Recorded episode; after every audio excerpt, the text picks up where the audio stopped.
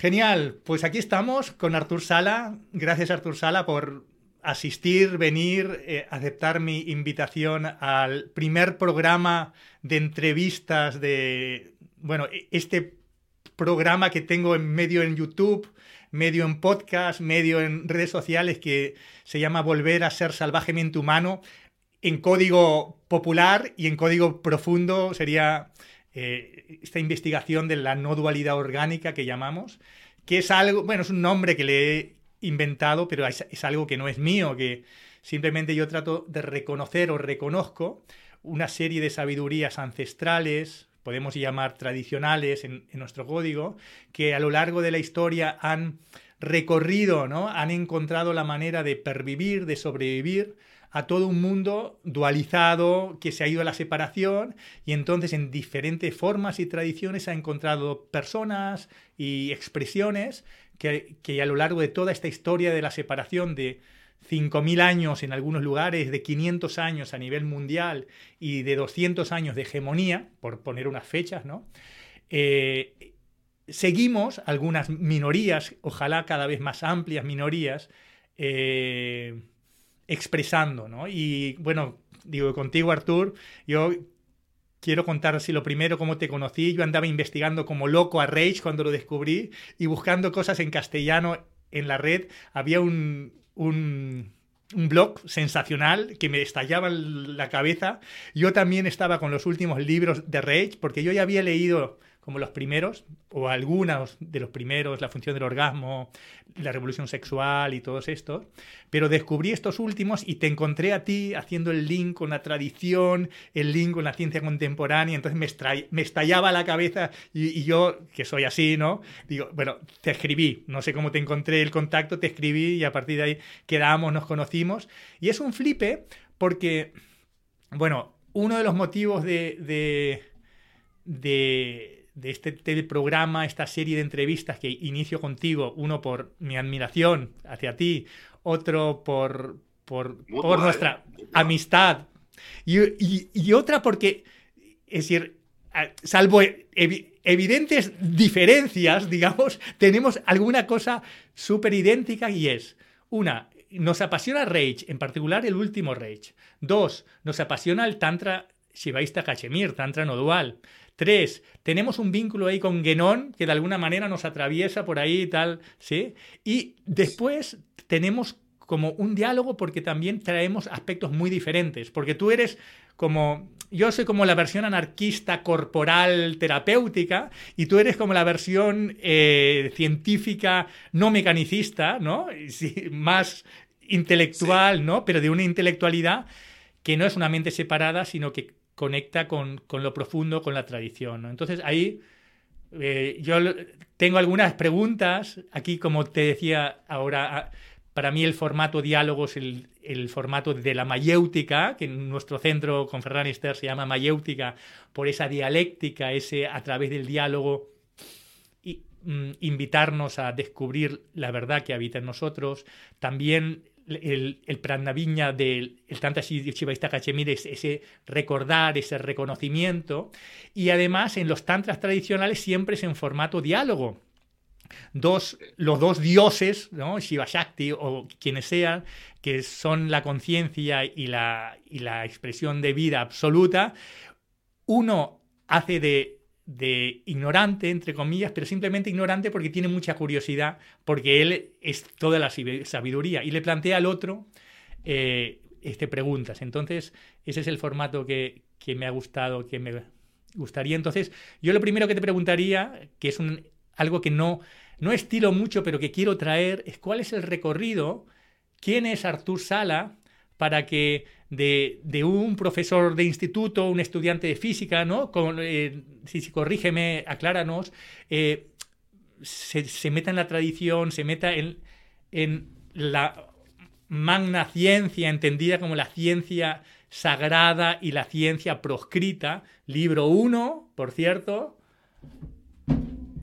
Libro 2 de Reich y el libro 3 que acaba que acabo de escuchar la semana pasada la presentación y que estoy esperando ansioso por leer también de Rage. Entonces, sí, lo primero, ¿quién es Artur Sala? ¿Cómo, cómo llegas a este artesano, a, este, a esta misión en la vida, alineado ahí con el cosmos y tú en tu función, en tu tarea, en tu contribución a la vida y al mundo, ¿no?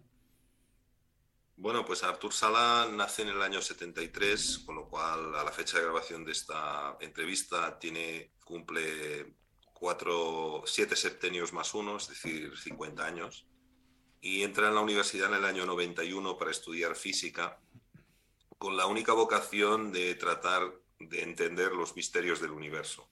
Es decir, una persona a quien las aplicaciones prácticas o el futuro que pueda tener esa carrera le importaba nada, lo que quería era saber de qué funcionaba todo, ¿no?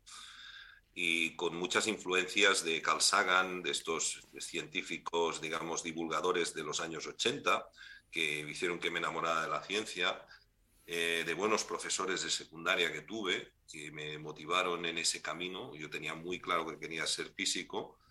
Eh, pero también con un cierto interés por los aspectos tangenciales de, la ciencia. ¿no? Por ejemplo, yo en esa época leía los libros de Juanjo Benítez, Antonio Rivera, los libros de ufología, escuchaba los programas de Andreas Faber-Kaiser, de Fernando Jiménez del Oso, y, también en televisión española habían programas que, donde se entrevistaba en prime time a Rupert Sheldrake, a gente que en ciencia estaban completamente, mm, digamos, eh, fuera del sistema en una época de, mucha mayor tolerancia, de mucho mayor respeto, pero donde todavía no existía Internet o Internet estaba naciendo. ¿no?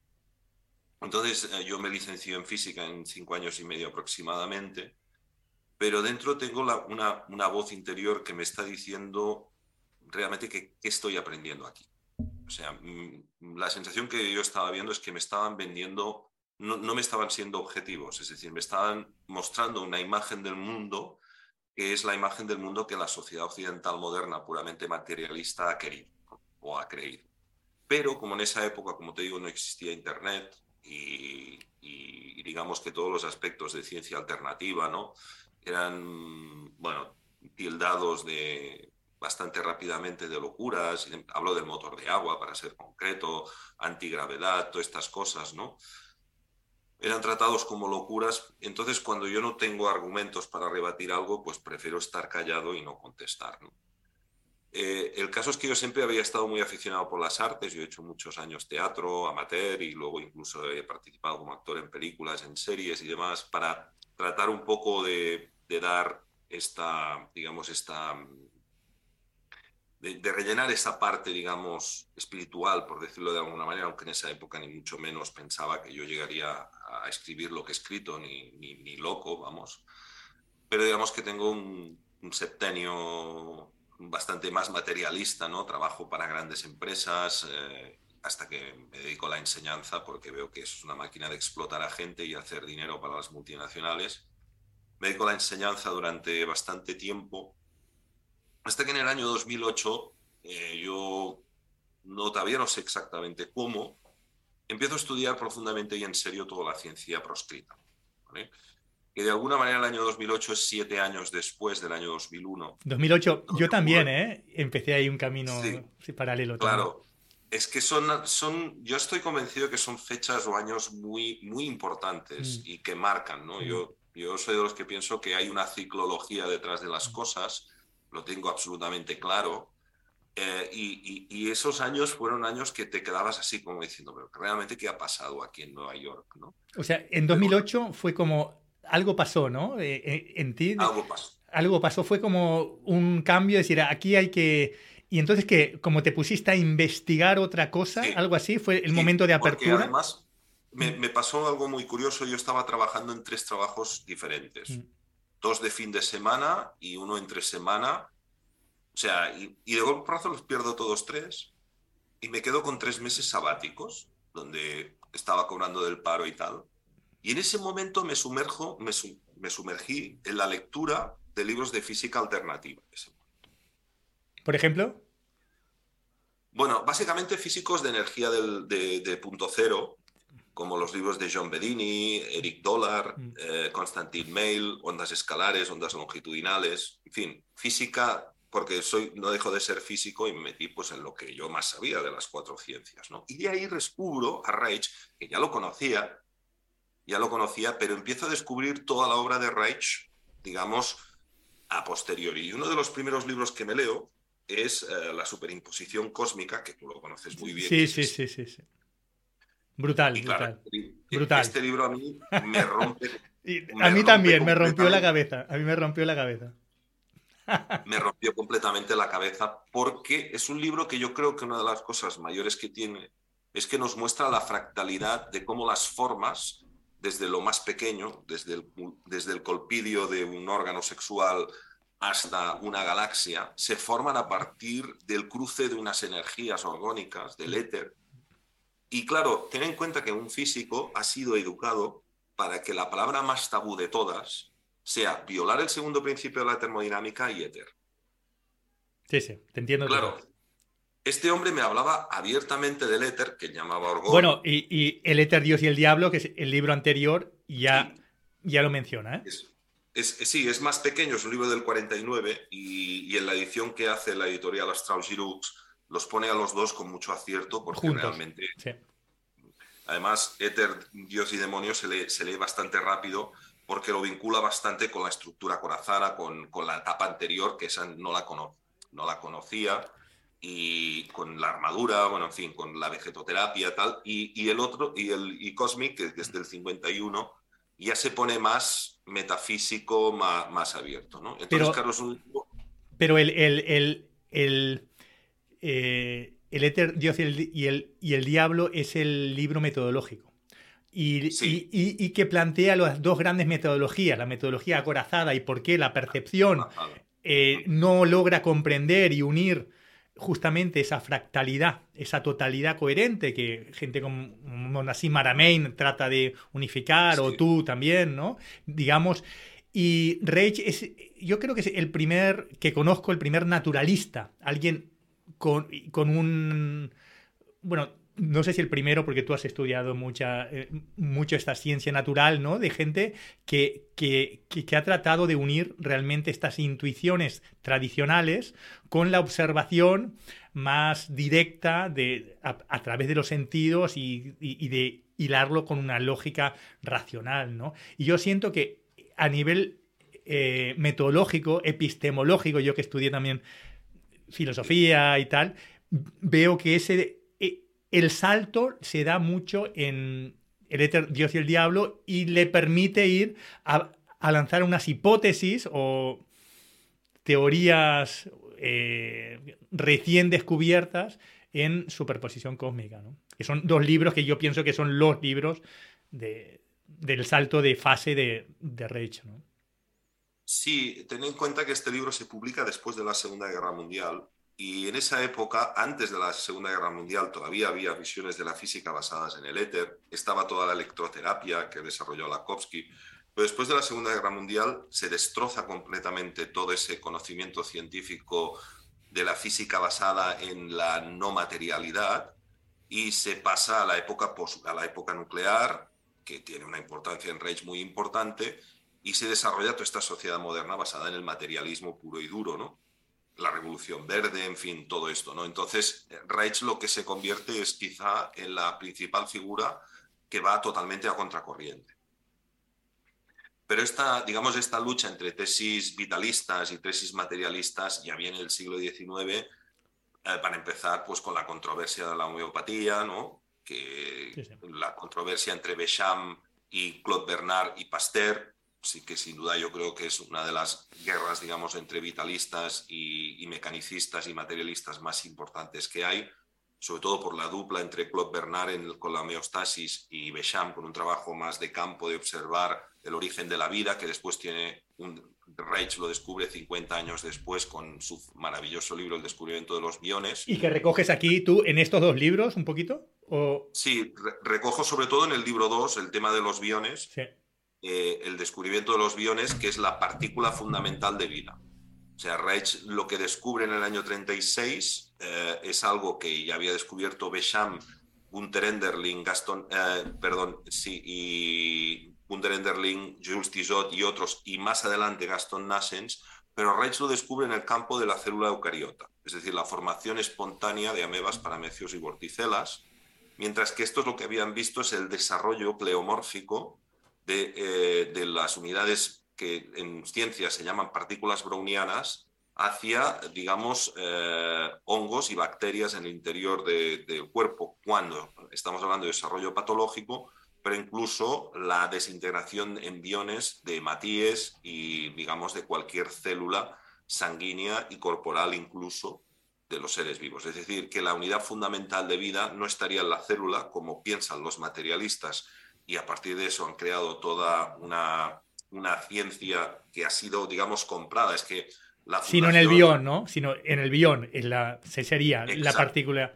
Bueno, y en el orgón antes, pero digamos el salto entre la, entre la materia no viva y la, y la materia viva sería esta, esta condensación de energía, esta diferenciación de un espacio interno y externo de energía que sería el bión antes de la formación de la membrana, ¿no? Que es la real diferencia entre lo vivo y lo no vivo. Pero digamos, esta, esta concentración de energía que ya plantea una cierta diferenciación sería el bión que es antes de la formación celular. Exacto, es omnipresente, eh, te lo puedes encontrar en una caliza, que es una roca sedimentaria de hace miles de años ahí congelado durante millones de años, que son los sedimentos de, la materia orgánica, de los peces y demás, se queda ahí congelado durante años y puede despertar en cualquier momento. ¿no? Y, Reich primero los descubre, los, los aísla y hace una serie de experimentos que están explicados los experimentos con biones en Noruega en el año 36 al año 39. Y posteriormente tiene que emigrar a Estados Unidos porque cuando los nazis invaden Noruega, pues él era el primero de la lista. Se lo iban, ya, ya habían quemado sus libros en, Alemania y, y, lógicamente, los soviéticos y los comunistas estalinistas también lo habían declarado enemigo público número uno. Entonces él emigra a Estados Unidos y en el año 42 por primera vez escribe un artículo sobre el orgón, sobre cómo él entiende el orgón, esta energía no material que da lugar a la energía de los seres vivos.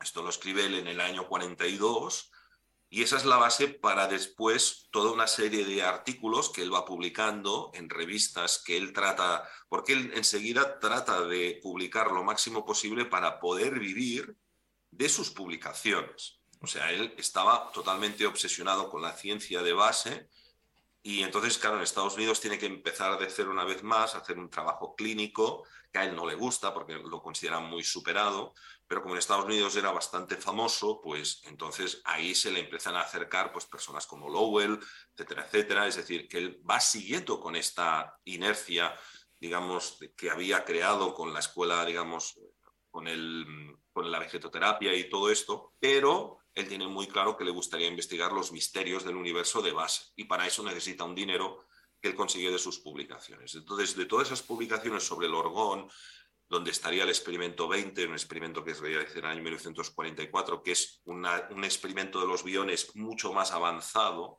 ahí es donde se da cuenta que efectivamente los biones tienen una tendencia a autoorganizarse y por lo tanto violar el segundo principio de la termodinámica. Entonces se da cuenta de que esa energía vital, lógicamente... La anantropía, ¿no? la negantropía, ¿no? Esto, esta, la, la, tendencia formativa que dice Carl Rogers, ¿no? Esto que solo se había explicado en términos espirituales y de tradiciones, pero en términos científicos nadie había puesto en palabras. ¿no? Yo pienso que esto es brutal. claro, la tendencia de organización del universo, no solo en la biología, sino antes de la biología, en la propia física.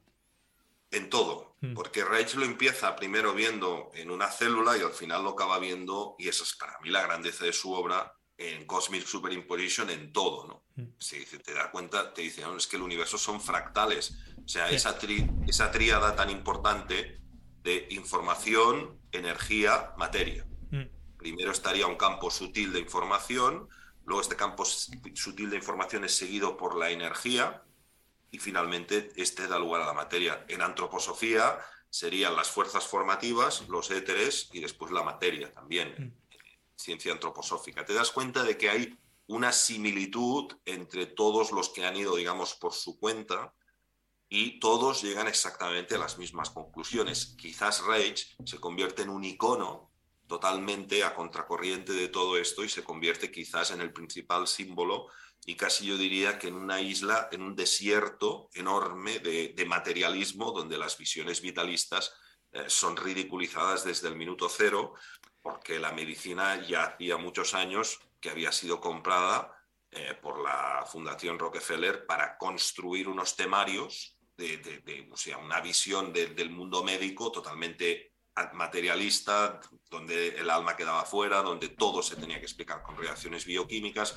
luego el posterior descubrimiento del genoma, todo a partir de, fragmentos del genoma, el genoma lo, tiene que explicar todo, ese dogma central de la biología, y Reich todo esto a contracorriente completamente y solo lo desmonta absolutamente todo. ¿no? Yo pienso que es muy importante esta epistemología del ser no acorazado porque es que en realidad el, todo el debate de la filosofía occidental durante un milenio o dos es entre mecanicistas y idealistas. O sea, que él lo que descubre Es, que, es que realmente la coraza produce una doble escisión, por un lado hacia abajo como mecanicismo, pero por otro lado, por efecto espejo, se da como una especie de espiritualismo, que eso lo podemos ver, por ejemplo, en la, religión católica, ¿no? donde se separa totalmente de la vida hacia arriba. Entonces, yo pienso que él tiene la gracia, eh, desde su propia, digamos, vitalidad de, de ser, de de, de tratar de explicarlo todo desde él, desde su experiencia directa, y no se va a ninguna fuente tradicional, porque al final todas las que podían estar accesibles para él estaban muy eh, tocadas por una o por otra tendencia. Por eso nosotros, Artur, nos vamos al Tantra Shivaista Cachemir, por ejemplo, que es una tradición espiritual y vital, y material y energética y de conciencia unificada. Es porque realmente hay muy pocas, hay muy pocas corrientes que nos hayan llegado con tanta unidad.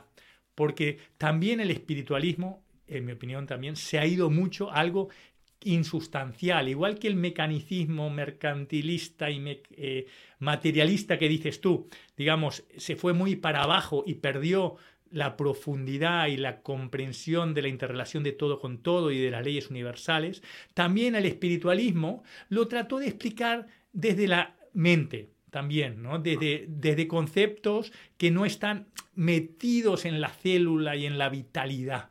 Entonces, yo pienso que por eso él hizo un, trabajo de base que es comprender que la coraza distorsiona el pensamiento y la percepción y que en cambio cuando no estamos acarazados tenemos una percepción directa y esta es unificada. Y como no tenía referencias, tuvo que crear él unos códigos unificados. Sí, sí, sin duda, sin duda. Y, además yo me acuerdo que cuando nos conocimos, una de las primeras cosas que me dijiste es, todo está muy bien, pero si las cosas no las bajamos al cuerpo, no sirve, ¿no? Entonces, claro, yo me di cuenta que en esa época yo también estaba muy metido en, la lectura de chastras, pero estaba muy aquí. Y tenía también que bajarlo aquí, ¿no? Entonces, eh, hay muchos logros dentro de la ergonomía, que es la ciencia que, Reich postula. Y a mí me gusta mucho un artículo que se publica en mi libro 3, y no me gusta hablar de mi libro, pero creo que es, a veces cuando lo digo es porque es necesario. Un artículo que me envió un acupunturista eh, inglés donde relaciona los siete bloqueos de Reich con los siete, con los siete meridianos, de, los siete bloqueos principales de la medicina tradicional, o sea, de, la medicina tradicional china, porque él es acupuntor, ¿no? Ah, mira. Entonces encuentra un paralelismo evidente y además él, cuando trata con cañones orgónicos, es decir, con acumuladores de orgón, que luego si da tiempo explicaremos un poco lo que es, en lugar de utilizar agujas eh, para moxibustión que se utilizan em, em, en, acupuntura, utiliza lo que Reich llamaba los door boosters, que eran los drenadores de Dor, o los, eh, o sea, activando el sistema simpático o fomentando el sistema parasimpático, es decir, a veces eh, dando eh, tonificación y a veces dando, pues, más, activando más el sistema parasimpático, trabajando más a nivel de moxibustión y demás, ¿no? Pues se encuentra, en sus años de experiencia, se encuentra un paralelismo evidente y puede unir las dos grandes ciencias, ¿no? La medicina tradicional china, acupuntura, con lo que decía Reich sobre los siete bloqueos, los bloqueos en los ojos, en la, boca, en la, en la, faringe, en los genitales, que sería, además que te coinciden con los siete chakras. Claro, sí, sí, eso es lo que investigo yo. yo lo veo es el del. Total. Que es el del pecho, ¿no? Entonces, eso es una de las cosas que más me gusta de Reich, que después cuando nosotros hemos tratado de verlo desde la perspectiva, en el caso de Leon, desde la perspectiva de la medicina tradicional china, pero desde la perspectiva del Tantra ocurre lo mismo, ves que todos estamos diciendo exactamente lo mismo, ¿no? y que el cuerpo central de la, de la ciencia no material es exactamente el mismo. El, que la energía fluya, que, que, que, que, todo circule y que una sociedad acorazada, eh, que no además no pone un especial hincapié en la prevención, que es algo en lo cual pues luego terapeutas como Serrano pues han profundizado también más ¿no? en, en, en, meter nuestro, nuestro ojo en la prevención, ¿no? como mecanismo para evitar el acorazamiento, la neurosis y, todo lo demás. Y Reich todo esto lo tuvo en, el, en, un escenario maravilloso, entre comillas, lógicamente, como fue el nazismo, el comunismo. Yo creo que toda esa memoria colectiva de todas esas barbaridades que hicieron, pues ahora se ha visto bastante bastante reflejada, ¿no? Digo, por el tema del código de Nuremberg con respecto a, a todo lo que pasó, ¿no? a todo lo que pasó, que si esto va a YouTube, mejor no decirlo, pero como yo creo que la gente que nos conoce ya sabe de lo que hablamos. Artur, y en estos últimos años, claro, empiezas a leer, empiezas a, compartir, a divulgar, eh, y a lo mejor como la respuesta ya a esta pregunta ya la hemos dicho, pero yo tengo la sensación de que, de que venimos, eh, vienes como a desvelar una serie de misterios, ¿no? Hay algo como que descubres, tal vez son cosas que ya se habían descubierto, pero que nos vienes a recordar, ¿no? ¿Cuáles son las dos o tres cosas que Artur Sala en estos últimos años de, esta, de este periodo, de los 15 años, de un periodo más de investigación y de crear este artesano que es ahora Artur Sala, si han pasado 14, 15 años, pues entonces realmente estamos hablando de dos septenios. Si es como en mi caso también hay un septenio de investigación a tope, otro septenio de, de consolidación y tal vez ahora los dos estamos empezando otro septenio ya de, bueno, de disfrute y de, y de, y de compartir estas, estas dos o tres, ¿no? ¿Cuáles son las dos o tres revelaciones, descubrimientos que Artur Sala eh, trae eh, como si las tuvieras que sintetizar, pam, pam, pam. Bueno, yo lo tengo muy claro. Has mencionado descubrimiento y yo soy muy platónico. Es decir, yo no creo que tal cosa como el descubrimiento de un ser individual, que en el tantrismo se llama el pashu, ese ser que se cree aislado del mundo, exista. Todo es absolutamente recuerdo, todo, todo. No hay conocimiento, lo que hay es recuerdo. Y no existe tal cosa, o sea, lo que más me impactó de, la etapa de tradicional que yo hago con el shivaísmo, sobre todo cuando me voy a la India y, voy al Congreso Internacional de Shivaísmo y conozco a las principales autoridades en la India de esta filosofía no dual, es que tienen toda la razón cuando dicen que realmente la escuela principal dentro del shivaísmo es Patria Viña, que es el reconocimiento. El reconocimiento de que no hay tal cosa como bien o mal, sino que lo que hay es ignorancia y reconocimiento de tu verdadera esencia. Y que todo aquello que nosotros hacemos por mal, que es una cosa que a mí me impactó muchísimo, muchísimo, muchísimo, es porque nos vemos limitados a nosotros mismos en tres niveles, que luego también en la Paita Vedanta coinciden, ¿no? Con uh, Rajas, Tamas y, Satya, y que en el Sivaísmo sería Ichasnana Kriya, que sería pues los tres malas, ¿no? Eh, realmente no hacemos el mal por maldad, sino hacemos el mal por ignorancia de nuestra verdadera esencia totalmente divina, totipotencial, omnipresente, eh, que trasciende todo el espacio, el tiempo, absolutamente todo. ¿no? Y, eso de Patria Vigna, que es lo que, lo que yo vi ahí en la India, sobre todo porque pude ir a un congreso, después pues contactar con Rastogue, con Tripati, con algunas de las principales autoridades de esto, que tuve mucha suerte, la verdad, porque, bueno, no te abren la puerta así como así, y lo vi y lo viví. Fuiste de la mano de nuestro amigo Arcadio Rojo, imagino. Sí, sí, pero después yo hice también mucho camino por mi cuenta, porque muchas, o sea, Arcadio me, le agradezco muchísimo, por supuesto, me abrió algunas puertas, pero otras me las abrí yo. Y, más que nada para ver que todo es exactamente lo mismo, ¿no? Y, creo que la, no es que en la India las cosas sean mejores ni peores, porque cuando, cuando yo me acordé toda mi vida que cuando cogí el avión me di cuenta de que ahí en Londres, lo cogí en Heathrow, desde Londres a, a Delhi, todo lo que era first class eran todo hindúes y en la clase 1, o sea, habían tres categorías, habían algunos pocos occidentales y casi también todo hindúes, de manera y, y después todos los que estábamos en, la, en el avión detrás, en la clase principal, pues éramos todos europeos, ¿no? O sea, fue como un shock de decir, cuidado, que la India puede ser muy materialista, pero como dice Arcadio, ahí tú puedes tener 27 empresas y ser supermillonario y demás, pero esta idea de que hay una trascendencia, de que hay unas cosmogonía, de que hay unas capas por encima que rigen lo, de, lo sutil a lo denso, la tiene todo el mundo. Todo el mundo. O sea, y luego una persona puede ser millonaria, puede, tener mucho dinero ahí, porque de hecho ahí hay muchos multimillonarios.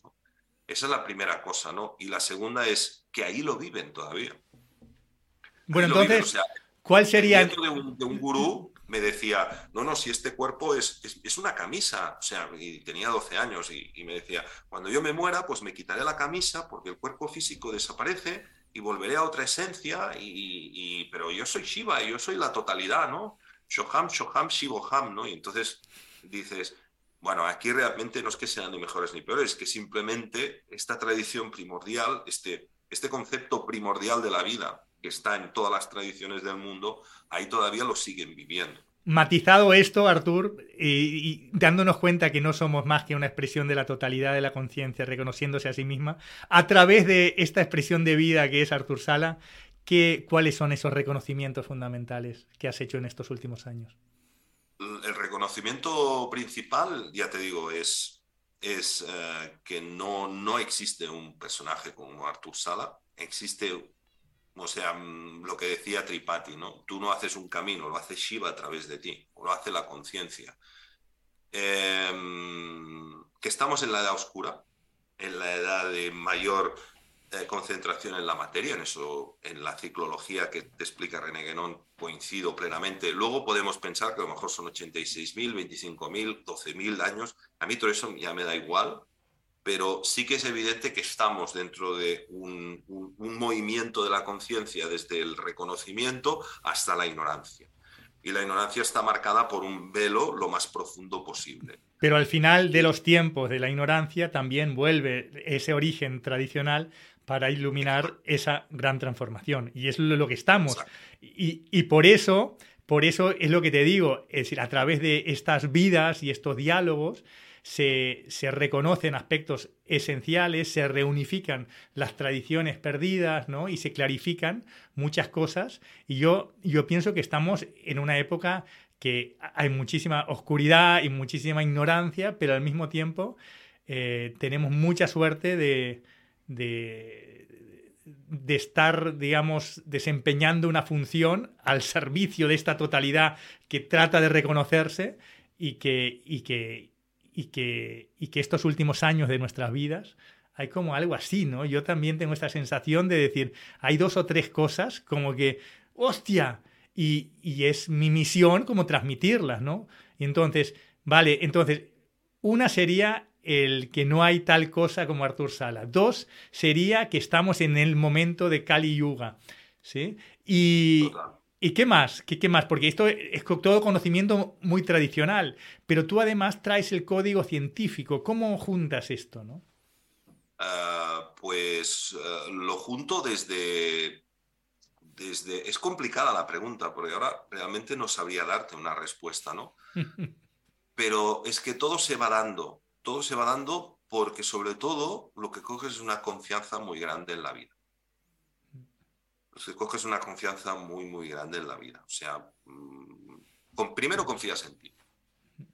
confías en lo que tú has venido a hacer, sabes que tienes una, función, que, dentro de ese organigrama, de, ese, de, ese, de esa máquina tan grande, puede que tú solamente seas un engranaje muy chiquitito, pero tú quitas ese engranaje y todo cae. Esa es mi sensación. El artesano, los artesanos, las misiones, en compenetración total. Por eso te quiero entrevistar, quiero que nos dialoguemos y que también divulguemos esta función colectiva de sumas de funciones complementarias y, y cada uno estamos en nuestra función, pero si dialogamos y podemos sumar todo esto realmente, tal vez ocurre algo, tal vez explota. O sea, no sé, pasa algo. Claro, es que yo, yo, lo que he sentido estos últimos años, sobre todo, y cada vez lo siento más, es, la, es que yo observo el mundo y veo que todo no es que esté bien, porque hay mucho dolor y mucho sufrimiento, pero desde el momento en el cual tengo tan claro que todo esto es un banco de experimentación, que esto, como diría Platón, es la proyección de un mundo donde nosotros estamos observando las sombras de este mundo real, pero no estamos observando la realidad, todo cobra mucho más sentido.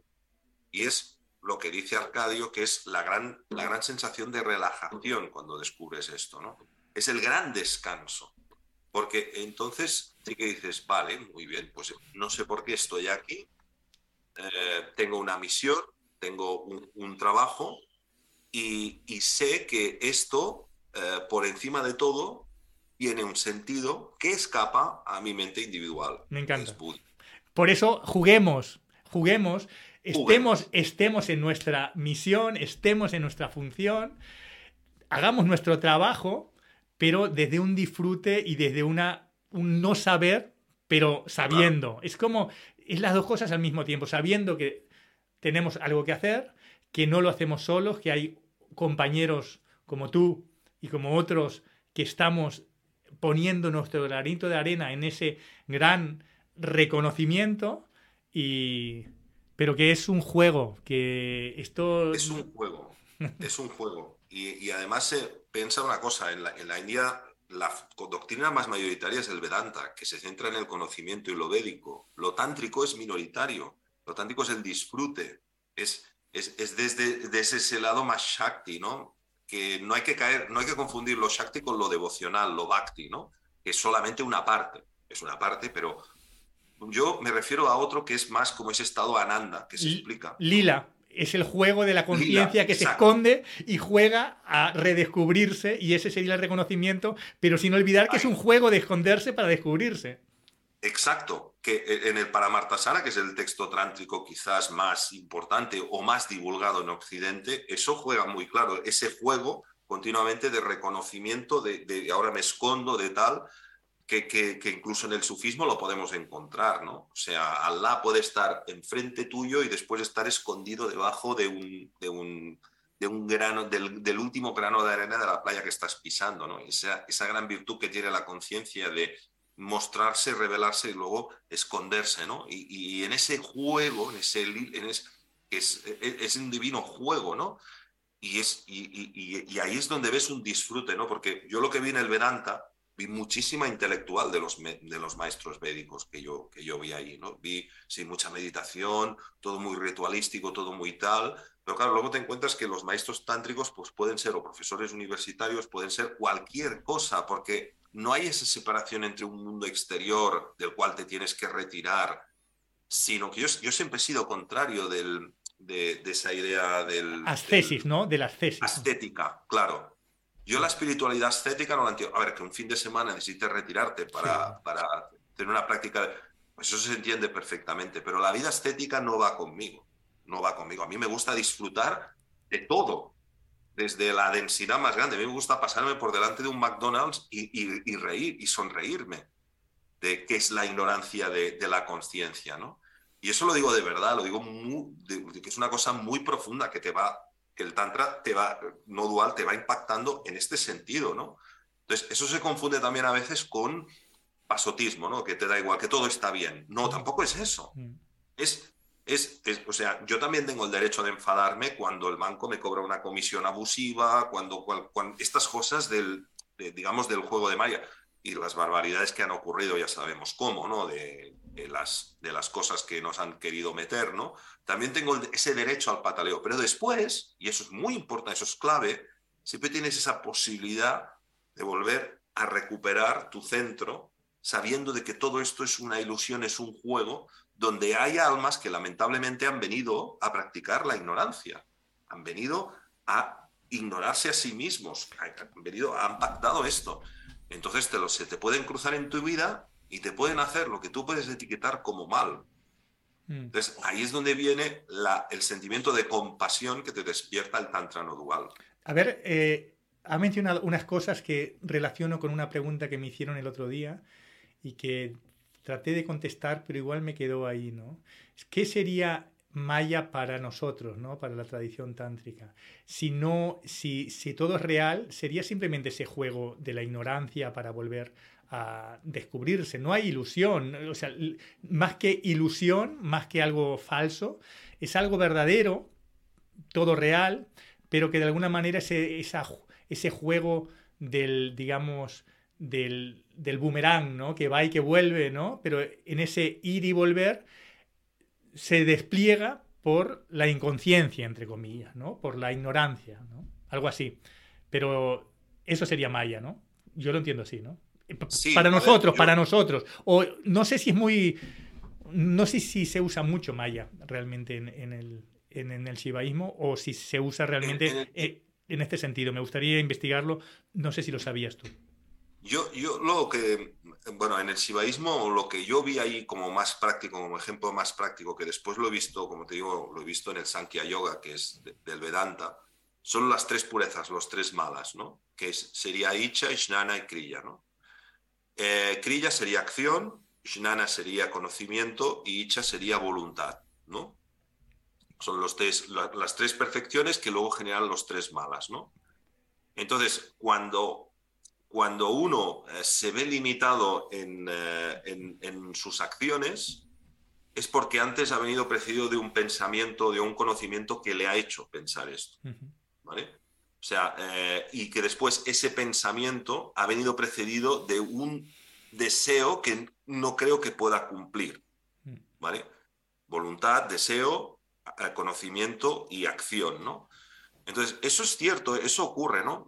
Una persona que se vea limitado en sus actos, o sea, no se vea capaz de hacer cualquier cosa. Tiene su correspondencia, ahí está, tiene su correspondencia y un deseo a otros niveles, claro. Que, lo han limitado a ese nivel, ¿no? Mm. Entonces, cuando una persona no se ve limitado en sus, en sus acciones y, demás, pues entonces puede tener esos dos velos que son dos velos más útiles, que en el, en el Vedanta sería Rajas, Tamas y, y Satya, ¿no? Que Satya es como la, es al revés, Satya, Tamas y, Rajas y Tamas. Tamas sería, eh, ahí estás más explicado por los deseos más bajos, cuando el flujo tamásico, los deseos sexuales más desbordados y todas estas cosas sería tamas, raja serían los pensamientos, digamos, mmm, rumiantes y demás, y luego sería sankhya, que es, digamos, la impureza del alma de la, de la, de la luz, ¿no? Bueno, ahí he encontrado un, un paralelismo, ¿no? Eh, pero realmente decirte, si esto lo aplicas a veces en el día a día, alguna vez sí que he tenido esa sensación de estoy, estoy en esas tres malas, ¿no? En esta, eh, ahora estoy en esta impureza, ahora estoy más bien en esta, ahora estoy más bien en, esa otra, ¿no? Pero mm, es que cuando, hay un principio que es más sencillo, que es que todos estamos aquí jugando y que hay almas que han venido a jugar la ignorancia y hay almas que han venido a jugar el reconocimiento. Y, con la crisis del COVID lo hemos, visto muy, lo hemos visto muy claro. O sea, hay gente con tres doctorados que no entienden cosas que son de inmunología. Dejemos ese tema, querido amigo, que... Sí, no, no. Lo haremos. Soy suave porque sé dónde irá, ¿no? Lo, dejaremos para otro canal y ya, sí, ya. otro día hacemos una cosa solo de esto. Solo para, para todo lo que no se puede decir. Claro, pero. No, porque lo que he dicho se, va a poder decir. No, pero ahí es donde ves el juego de la ignorancia y el reconocimiento, ¿no? Que no tiene nada que ver. O sea, uno puede ser, mm, bueno, puede, puede tener en su mente tres carreras, pero ser un ignorante de lo más esencial, ¿no? De lo de más sentido común, por otra parte, ¿no? Artur, para terminar y para no hacerlo muy largo, porque tú y yo podríamos estar cuatro horas hablando, pero bueno, nos reservaremos temas. Eh, en una palabra, ¿de qué va el libro 1, en, una frase, de Magna Esencia? ¿De qué va el, libro 2? Y si quieres alargarte un poquito en el libro 3 que acabas de lanzar. Sí, el libro 1 tiene un capítulo 7 que os podéis descargar gratuitamente en mi página web que va sobre ciencia tradicional y ciencia moderna, las diferencias entre la ciencia antes de la irrupción del método científico moderno, finales del siglo XVIII con la Revolución Francesa, y las ciencias tradicionales, la alquimia, la espagiria, la medicina tradicional china, la ayurveda, etcétera, etcétera. Es como una diferenciación donde cito un poco las ciencias tradicionales en ese choque que se produce en finales del siglo XVIII, principios del siglo XIX, con las ciencias modernas. Pero lo que trata esencialmente el libro del capítulo 1 al 6 es de ciencia, digamos, alternativa. El éter, las transmutaciones nucleares en seres biológicos, en geología, es más bien ciencia pura y dura, transmutaciones nucleares sobre todo, tecnologías del hidrógeno, ahí es un capítulo que es muy de ingenieros y tal, pero bueno, tiene este capítulo. El libro 2 es sobre el origen de la vida, en el sentido de que situamos el origen de la vida no en la célula, sino en la partícula elemental, y dedicamos dos capítulos, el primero a la investigación sobre el origen de la vida de Reich, que está resumida en su libro eh, Los experimentos con biones y también en gran parte en el experimento 20 en la biopatía del cáncer, libro también fundamental para cualquier biólogo no materialista. Eh, luego tengo un adendum del libro 1, donde explico el origen del oro precolombino, qué es la radioactividad, pero bueno, ahí nos metemos también en, ciencias.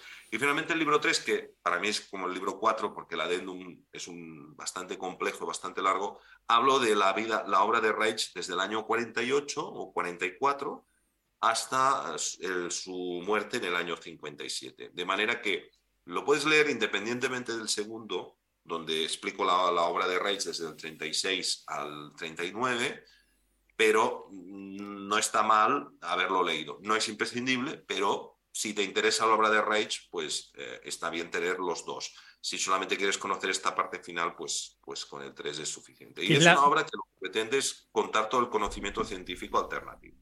Que, eh, sobre todo de Reich, digamos. Eh, este libro 3 es sobre todo de la obra de Rey, de toda la parte más biofísica, eh, astronómica, eh, biológica. Sí, modificación del clima, acumuladores de orgón, tratamiento terapéutico con acumuladores de orgón, eh, descubrimiento del motor de orgón, orgonomía aplicada a la prevención del cáncer, prevención digo, no curación, como dicen algunos, eh, en fin, mostramos toda esta época tan polémica, su contacto supuesto con los seres de otra dimensión, la modificación del clima, todo esto. Una pregunta. vaya. ¿Y esta eh, modificación del clima que se llama ahora, sin meternos en muchas polémicas y, mucha historia, digamos, pero ahora que le llaman geoingeniería, geoingeniería, todo esto eh, puede venir de este conocimiento de Rage convertido en su contrario, en cambio de acompañar la vida, también usarla eh, para una manipulación malintencionada, digamos? Bueno, yo en mi libro soy el primero, yo, y porque esto antes ni siquiera James de Meo lo ha dicho, de decir que hay un momento un poco extraño, muy extraño, en el año 55, cuando Reich deja de ser seguido por el FBI y pasa a ser seguido directamente por la CIA. Entonces ahí estamos hablando de palabras mayores y estamos hablando de que en un momento dado se le hace una detención express, un juicio sumaricio express y se ordena la quema de su obra en un periodo de tres meses, cuando hasta ese momento estaba más seguido por cuestiones, digamos, de, bueno, un intelectual un poco extraño, fascinado con el sexo, se le había hecho una serie bueno, el tema de la energía nuclear, esto, lo, eh, esto también, esto en esa época nevada, tal, no sé qué, él sabía cosas que nadie sabía por sus propios experimentos. Esto lo pudo meter en un lío, ¿no? Sí, y, y ahí yo creo que él estuvo en contacto, o sea, al conseguir desnaturalizar la energía nuclear, como explico en mi libro, y crear un material que se llama Orur, ahí fue cuando hizo cosas que no convenían eh, y cosas que podían abrir incluso portales dimensionales. Y ahí lo dejo. ¿vale? Entonces ahí fue donde, donde fueron a por él, porque no, no me baso en esto, me baso en que él escribió un libro que se llama Contact with Space, donde explica sus contactos con ovnis, ¿no? O sea, directamente, no, no me lo saco de la manga, ¿no? Y es un libro totalmente desconocido, Contact with Space, porque hay una cosa que es particular con Rage. Rage empieza a ser desconocido en el año 36 cuando se pone a investigar el origen de la vida. Empieza a ser desconocido. Luego cuando descubre el motor de orgón, más desconocido. Cuando descubre el acumulador de orgón, más. Luego cuando crea la modificación del clima, más. O sea, es como una carrera donde yo he visto gente que dice, van, van investigando Rage, pero conforme va pasando el tiempo dicen, uy, uy, uy, uy. Ya lo borran, lo borran. Hay un momento que lo, lo borran, ¿no? Somos, tú y yo somos de los, de los pocos que nos hemos quedado con el último Rage. claro, Claro, que hemos, hemos considerado que el último Rage es el mejor y además yo he llegado hasta el final. Y al llegar hasta el final he visto en Contact with Space que sinceramente yo creo que él creó un material nuclear que podía alterar el espacio-tiempo y ahí fue donde fueron a por él. Y yo lo explico, lo explico así, ¿no? Porque, bueno, Ahí hay todo un legado de Reich, que después cuando Reich fallece, Maculo, que era un, asistente suyo, que era un químico, traspasa parte de esa información a un tal Trevor James Constable, que es un hombre que después eh, entra en contacto con George Van Tassel, que es el que hacía ese, bueno, el que tenía ese, ese centro cerca de un lugar donde habían estado los, los, indios, los indios estos, el, el rock, bueno, una especie de Montserrat, que Montserrat es un lugar donde se hacen avistamientos ovni, pues ahí hay toda una historia que sería larga de contar de supuesta apertura de portales dimensionales, en la que yo creo. Yo creo porque hay documentos de la CIA, eh, Reich va a testificar en la, base militar de Wright Patterson. Ahí hay un momento donde se pone la CIA directamente por en medio. Y cuidado. Pero bueno, eso es, esa es la parte final de mi libro, donde yo pongo ahí mis pruebas y mis visiones de por qué esto es así, ¿no?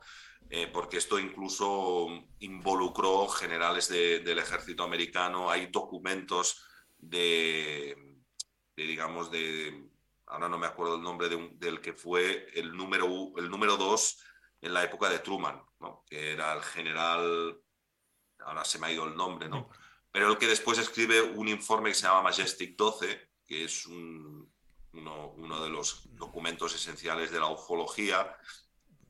Bueno, es una historia que poco tiene que ver con lo que he explicado ahora, pero es lo que trato de explicar en el libro. Artur, si te parece, lo dejamos aquí para tratar de entrar dentro de la hora que también nos, nos piden las, las, las, plataformas, ¿no? Para poder publicarse entero los vídeos y tal.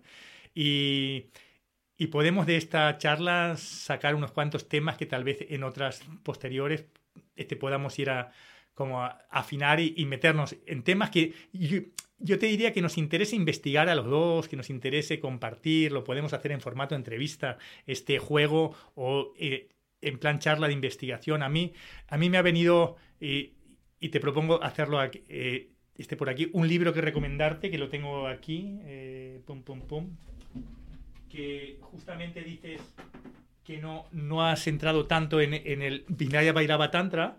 Eh, esta edición de, de Oscar Figueroa, justamente, ah.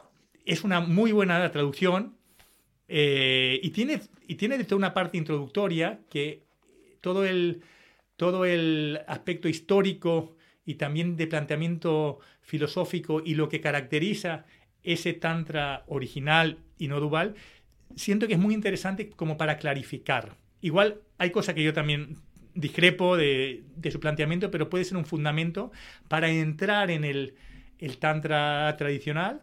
Y uno de los aspectos que, este, que trae en relación a lo que hemos hablado hoy es que justamente lo que diferencia el tantra de todas las demás filosofías duales de la vida, eh, o sea, de India, es la discrepancia sobre el tema de la pureza, justamente, ¿no? que el Tantra no considera que haya algo puro e impuro.